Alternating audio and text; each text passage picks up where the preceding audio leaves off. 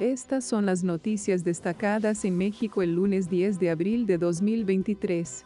México ha desplegado más de 8.000 soldados en destinos turísticos, incluyendo Cancún y la Riviera Maya, para mantener el orden durante las vacaciones de Semana Santa.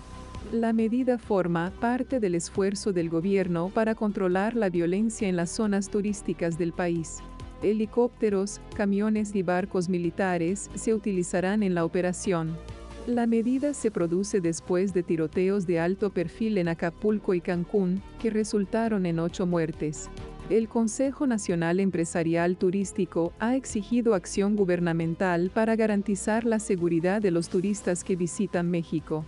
Un hombre estadounidense de edad avanzada, Wilmer Trivet, que había estado desaparecido desde febrero, fue encontrado enterrado en una fosa poco profunda en un pueblo costero de México.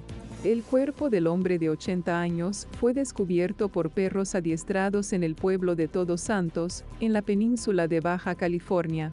Un hermano y una hermana, quienes estuvieron involucrados anteriormente en un accidente de tráfico con el señor Trivet, han sido detenidos y acusados de su asesinato.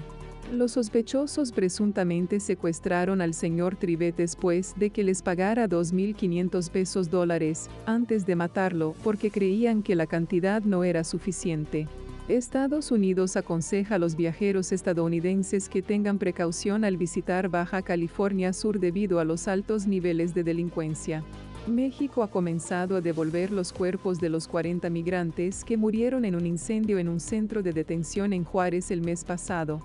Los restos de siete salvadoreños están siendo enviados por tierra, mientras que 11 migrantes guatemaltecos serán enviados en avión la próxima semana.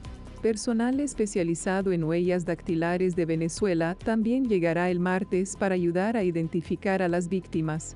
Cinco personas resultaron gravemente heridas y otras nueve fueron trasladadas a hospitales especializados en la Ciudad de México tres funcionarios de inmigración y un guardia de seguridad privado han sido detenidos como parte de una investigación por homicidio en el incendio.